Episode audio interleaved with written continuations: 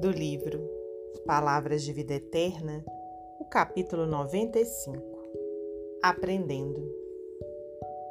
Tornai-vos, pois, praticantes da palavra e não somente ouvintes, enganando-vos a vós mesmos.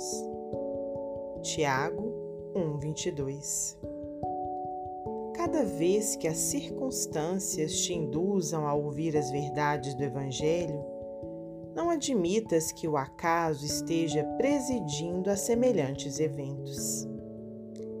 Forças ocultas estarão acionando a oportunidade, a fim de que te informes quanto ao teu próprio caminho. Não te faças, pois, desatento, porquanto a breve espaço serás naturalmente chamado pela vida para testemunhar.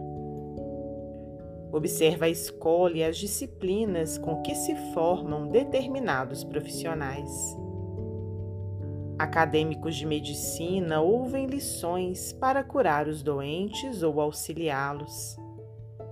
Estudantes de engenharia escutam ensinamentos para que os apliquem à técnica das construções no plano terrestre.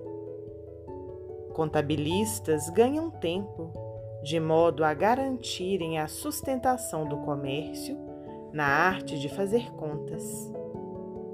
Tecelões assimilam princípios em torno de certas máquinas para atenderem oportunamente à indústria do fio. Qualquer estudo nobre é aquisição inapreciável, mas se mora estanque na alma de quem aprende, assemelha-se a pão escondido aos que choram de fome. Ouvir, sim, os preceitos da espiritualidade superior, mas agir segundo nos orientam, porque, se sabemos e não fazemos, o que o bem nos ensina, melhor fora não saber, para não sermos tributados com taxas de maior sofrimento nas grades da culpa. Emmanuel, psicografia de Francisco Cândido Xavier.